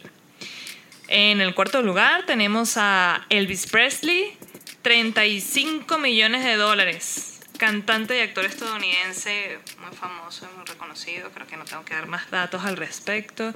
Fíjate, de quinto lugar está Bob Marley con 23 millones de dólares. Creo que todo el mundo también sabe quién es Bob Marley, a menos que seas de la generación, no sé, que acabas de nacer o acabas de salir de la cueva donde vives. Es un ja- cantante de origen jamaiquino y que puedo decir que fue el que inventó el reggae. Mm. Eh, sexto lugar, bueno, este, este señor murió el año pasado. Tom Petty, con 20 millones de dólares. Músico, productor y compositor. Prince en el número 7 con 18 millones de dólares. Este, bueno, es un hombre súper polifacético, cantante, compositor, músico, actor, bailarín. Él falleció en el año 2016 y bueno, es toda una estrella del pop. Tenemos en octavo lugar a Zeus, escritor y caricaturista, fallecido en el 91, pero que también tuvo este, ingresos por 16 millones de dólares. En el noveno lugar tenemos a John Lennon con 12 millones de dólares. Eh, bueno, qué más decir de John Lennon, músico, poeta, cantante y parte de la banda de los Beatles. En el número 10, esto es gracioso. Albert Einstein por 10 millones de dólares. Es un físico que falleció en el 1955. De, en el puesto número 11, mi amado David Bowie con 9.5 millones de dólares. Músico, compositor, arreglista, productor y actor. En el número 12 a Elizabeth Taylor.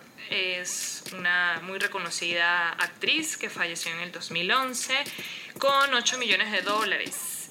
Y en el número 13 a Betty Page, modelo Pink Up, fallecida en el 2008, que generó ingresos por 7.5 millones de dólares. Todo esto nos lleva a la conclusión de que para estas empresas transnacionales el tema de la muerte no es un pesar, es todo lo contrario, porque es el inicio de una nueva fase de explotación del legado musical o de la obra cinematográfica o escrita de cualquiera de estas personas. Eh, eh, sí. Vamos a- a- al caso que, bueno, esto es parte de la cultura pop, de la música, Correcto, pero correcto. ¿cuánto tiempo no ha estado pasando este, sobre los artistas plásticos? De Es hecho, más, me, parece increíble que en la lista no, no esté ninguno, ningún artista plástico. Sí, pero tú sabes también qué es lo que, lo que hacen. Yo no sé cuáles, cuáles son los criterios, pero quizás los artistas plásticos generan menos ingresos que ellos. Digo, digo yo en un año, en un año, porque acuérdate que la, el descubrimiento de una nueva obra eh, surge en un momento, en un lapso dentro del año y quizás ellos, no sé cuáles son los criterios que tengan, pero no lo incluyen dentro de, de este top, porque este es un top que se hace con todos los ingresos que se generó pulso a pulso desde la empresa para decir, ah, ok, perfecto, ¿cómo agarramos la imagen de este cantante o esta cantante o esta actriz y la explotamos al punto de que podemos recibir dinero? Recientemente Whitney Houston, también fallecida, eh, la han estado colocando en distintas escenografías con otros cantantes que están vivos como tipo holograma y, y la cuestión se ha dado tanto es para tratar de seguir generando ventas porque todo esto de rescatar más allá de que se le haga algún tipo de tributo tiene un origen y un, un solo interés que es seguir generando dinero. Que venga alguno de ellos a justificar y decirte es que queremos rescatar su obra y decir que era buenísimo es mentira. Eso es mentira. Ninguno está buscando el dinero solamente perdón, ninguno está buscando eh, rescatar su obra, sino solamente generar más dinero. Allí hay un episodio de Los Simpsons, no sé si tú recuerdas, bastante gracioso, donde eh, le pagan a Homero Simpson por matar a celebridades. Y entonces después las celebridades bajan del cielo y se vengan de él. Pero entre risas y no risas de este episodio, es algo que es importantísimo y, que es la crítica que se hace. Un cantante que ya no está vivo desde hace mucho tiempo, sigue generando, tipo Elvis Presley, 35 millones de dólares en un año y, y- y ese dinero no va a manos de la hija. Un porcentaje quizás sí, por temas de apellidos y todo esto de legado y todas las demás hipocresías que existen. Pero el, el fuerte de la explotación de Elvis Presley como figura pública va en los bolsillos de los dueños de las empresas. A ellos, ellos son los que reportan las grandes ganancias. Esta, esta lista de Forbes debería estar eh, mejor clasificada. Es cuánto gané yo por explotar la imagen de fulano. Y entonces colocar al lado de, de Michael Jackson, bueno, ¿quién es el principal receptor de esa plata? Porque que digan que son los hijos es mentira. O que digan que es la familia Jackson es mentira. Para ponerlo un poco más tropical, este, este tema, yo no sé si, si tú sabes que existe un grupo, o existió un grupo, yo no sé si ellos todavía están activos, eh, un grupo de salsa eh, colombiano llamado Grupo Nietzsche. Sí, cómo no, cómo no. Bueno, yo hasta donde supe hace algunos años todavía, ese hombre no sé en qué año murió, murió ya, ya tiene tempito, pero se libró, o sea, en el 2012 murió él. Se, se ha estado librando una batalla por los derechos de la- del manejo del grupo, de que todavía exista y de las canciones, así como de la imagen. El señor se llama Jairo Varela, el fundador del grupo Nietzsche. Y hay una guerra campal entre los hijos del señor Jai- Jairo, que de paso creo que tiene hijos de varias mujeres, y su última eh, esposa, que por cierto entonces era la manager. Entonces, bueno, ellos tienen ahí una lucha por, por, por los derechos, por los derechos de, de imagen, por los derechos de, de las canciones.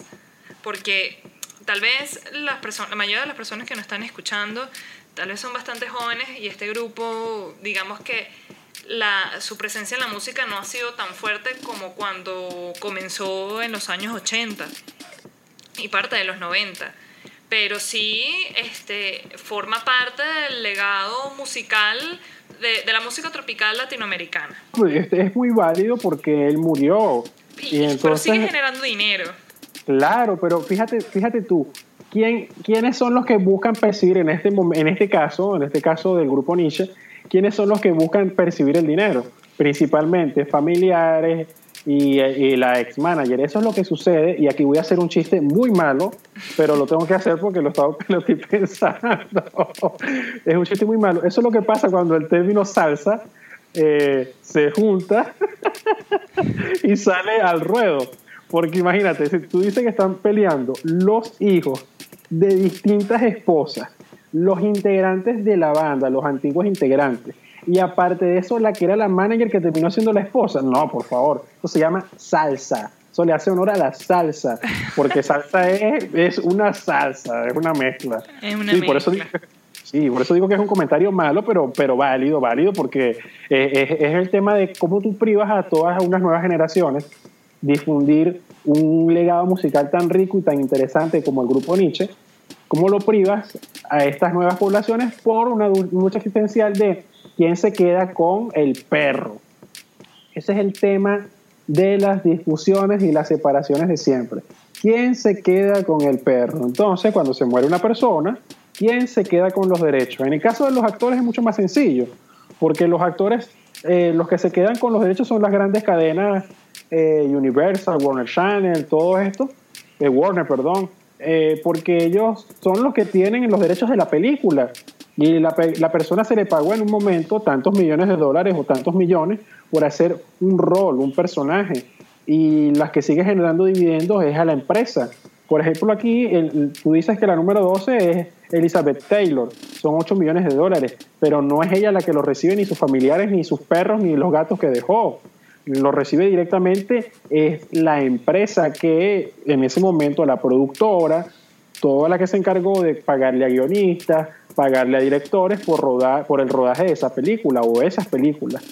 Entonces, en el caso, en el caso musical es mucho más complejo, porque cuando pasan 60 años, existe, yo si mal no recuerdo, y alguno de nuestros eh, seguidores nos puede hacer el comentario, después de 60 años que se pueden utilizar eh, libremente los derechos de, de autor de cualquier obra eh, literaria y musical, después de 60 años de, de haber transcurrido la, la desaparición física del compositor, este caso de- del cantante. Pero es, es patético que, que existan videos virales donde existe algún tipo de, creo que, no sé si es el mismo grupo Nietzsche, que salió un video en Colombia, en una calle de Colombia, no sé si lo llegaste a ver, Francia. No, creo que no. Eh, eh, bueno, sale, sale, creo que era el tecladista, no sé si del grupo Nietzsche, de otro grupo, y sale en una reja tocando un piano, un teclado, perdón, y el video se hizo viral porque dicen el antiguo tecladista de tal banda y hacen ese comentario y listo, más nada, sueltan el video. Pero no van más allá de eso sobre el tema de los derechos de autor, sobre el tema de todo el entramado que, que amerita hacer un- una revisión exhaustiva de a quién va ese dinero. Y allí se pueden dar otros casos. Hay muchos casos de, de personajes que, que están muertos y siguen generando. Heath Ledger es el que hizo hace pocos años el, el Guasón, eh, murió y la empresa sigue generando dinero por la actuación. Eh, hay un caso también emblemático de la cultura popular eh, latinoamericana eh, que es Ernesto Che Guevara. Muy poco se habla de este caso, pero es un personaje que se asocia a la rebeldía, que empresas lo han capitalizado para vender la, la imagen de esta famosa foto que circula por todos lados. Pero lo importante de esto es cómo explotan comercialmente a esta imagen de este personaje, de este guerrillero latinoamericano, y allí ni siquiera se incluye dentro de este listado. Y yo podía decir que el que tomó la foto en ese momento, no recuerdo el nombre del fotógrafo, pero eh, tiene que estar generándole a la familia del fotógrafo o a, los, o a los que tengan los derechos de la imagen y a las demás personas unos, unos buenos dividendos por el uso de, de, esa, de esa famosa foto. O sea, ahorita en las redes sociales también está el tema de... Hay dos casos, ¿no? Uno es que tú puedes ser la persona que sale en una foto, pero si la foto la tomó alguien más, los derechos de la foto es de la persona quien la tomó, no si tú apareces. Ver, pero, pero la imagen es tuya. O sea, te lo digo es porque eh, escuché el caso el año pasado de que parece que eh, creo que fue Jessica Simpson que le tomó que un paparazzi le tomó una foto y ella como que se encontró con la foto este por ahí por internet y como que le gustó y la subió, mira, tal vez a su Instagram probablemente.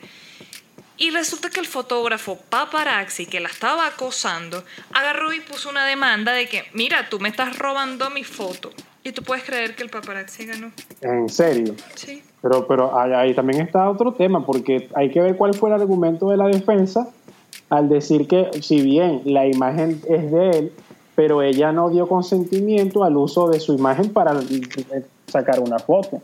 También tiene que ver con la legislación Sí, de pero ese probablemente, país. probablemente ese argumento queda sin validez al ella usar esa foto en sus redes sociales. Uy, ese es otro detalle. ¿Entiendes? Porque, ok, pudo haber sido sin consentimiento, fue sin consentimiento, pero ya tú al postear en las redes sociales es como si estuvieses dando una validez de que estás de acuerdo. Entonces, en el caso de ella, ella tuvo que haber demandado de primero. Sí, pero eso, tú sabes que, es que en Estados Unidos eh, es, una, es un, un país federal y entonces cada, cada estado tiene sus propias leyes y, y habrá que ver cómo... Complicado, es complicado ese, ese tema. Además, yo siempre he sentido que la industria del el entretenimiento, pero del entretenimiento que tiene que ver con la prensa rosa, con la farándula, está como un poco blindada. Ujú. Que así como que la gente que me, mira, no te metes en eso, no sé, pero esa gente siempre está ganando. Yo acabo de leer hoy en mis redes sociales una, oye, yo no sé si fuiste tú o quién, el que él publicó, o sea, retuiteó un hilo de una muchacha periodista creo que española, que estaba haciendo un comentario sobre que un periodista paparazzi en Estados Unidos estaba declarando que, que, que de cierta forma querían llevar, era algo así como que, que ellos querían llevar a que Britney muriera para poder tomar la foto del momento porque eso iba a ser eh, la foto millonaria. No fui yo. No fuiste tú. Entonces tengo que buscar eso y para retuitearlo desde la cuenta del Brunch Show, porque me pareció algo bastante escabroso. Yo sé que, que no, es- no era el tema del brunch directamente, pero ¿cuánto no habrá costado las primeras imágenes de la yo, bueno, para mí siempre ella va a ser princesa. La princesa Diana, en el momento en que ella fallece, que hay fotografías del accidente, no del accidente ocurriendo, pero ya del carro siniestrado.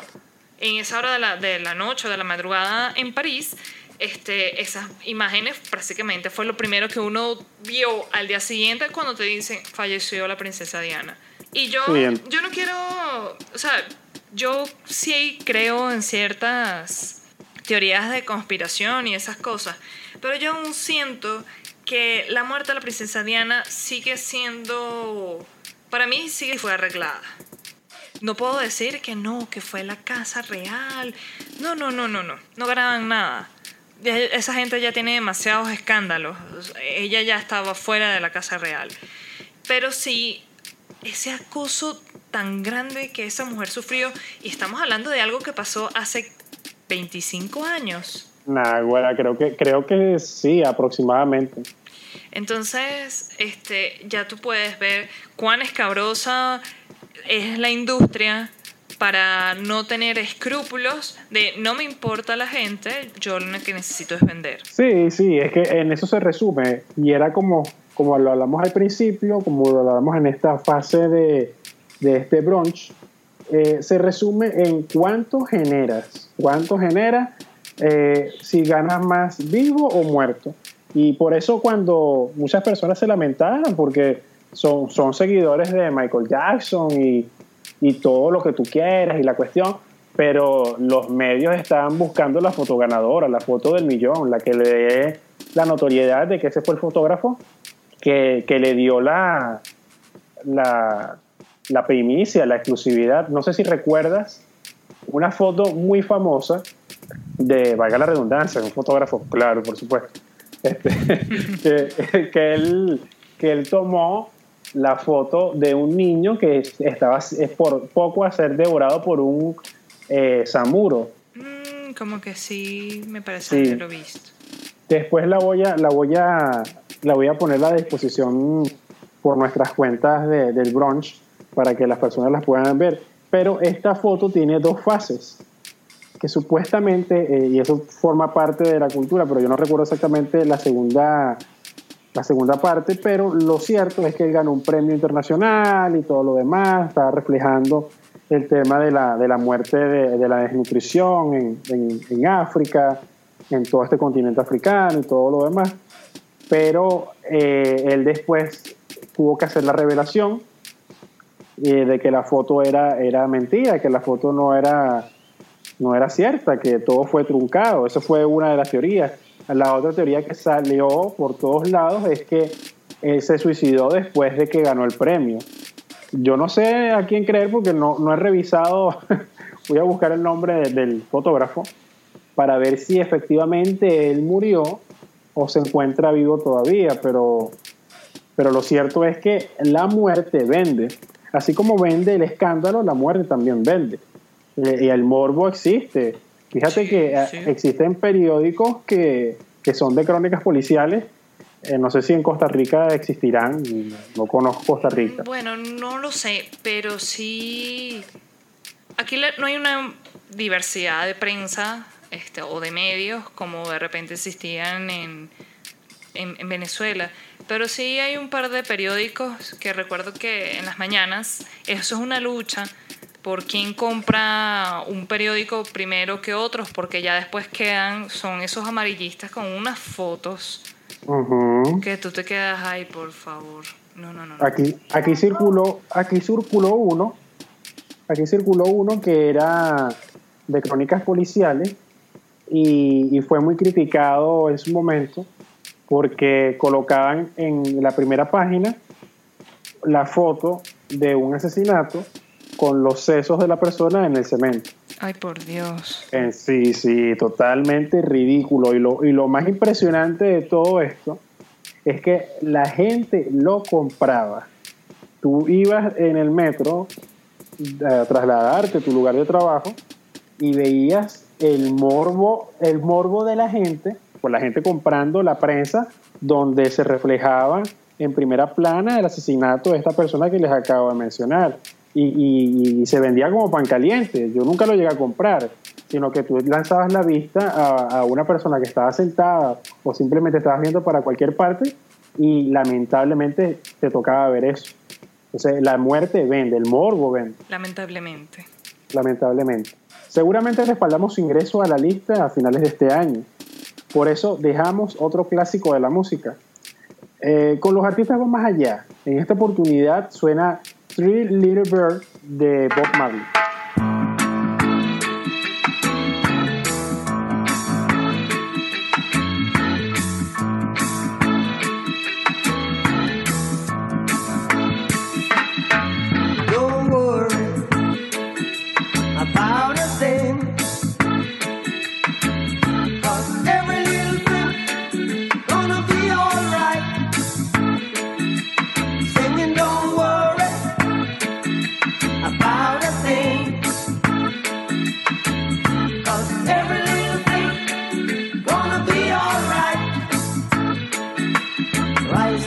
Morning.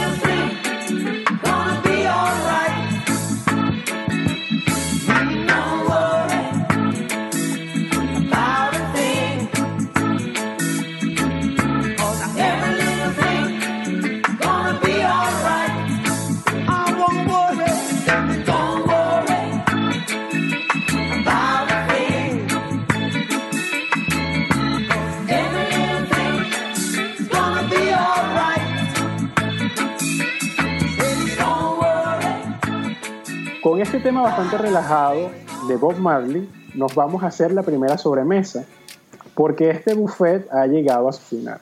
Mientras nos tomamos un café, les recordamos que pueden escribirnos a nuestras redes sociales, en Instagram, Twitter, Facebook.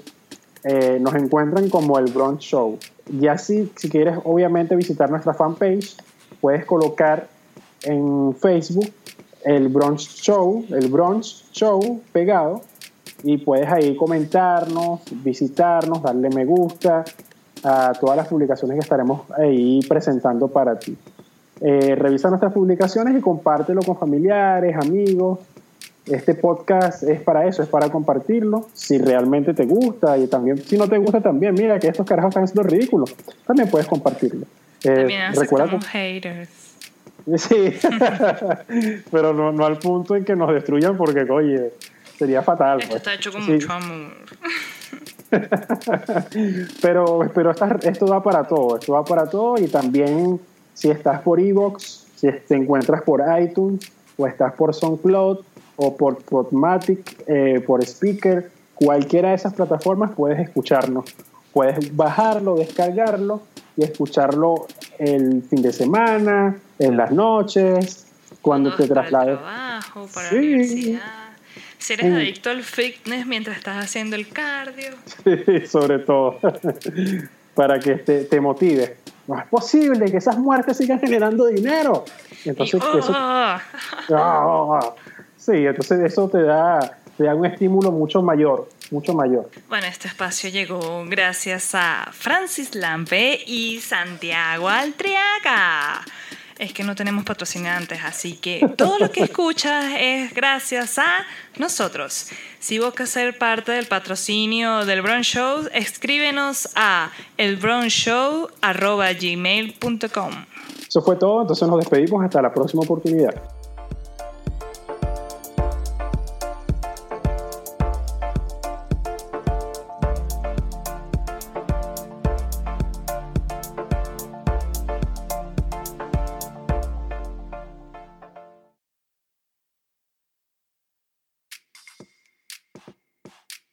Mira, vale, Santiago, los nudes se envían es por mensaje directo, no los publicas en tu feed. Anda y borra esa foto en la que tienes el culo en el aire, por favor.